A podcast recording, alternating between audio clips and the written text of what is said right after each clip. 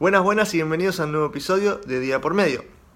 Hoy un episodio cortito, simplemente decirte el cliente antes que el producto. ¿A qué me refiero con esto? Si estás desarrollando tu negocio, si estás comenzando un emprendimiento nuevo, si vendes un producto o un servicio, estás pensando en vender un producto o un servicio según lo que vos haces, según lo que te gusta, primero pensá en tu cliente, primero pensá, primero en qué necesita, ¿sí? qué problema tiene ¿Qué solución podés darle? ¿Qué problema podés solucionarle? Esa es la clave para comenzar tu negocio.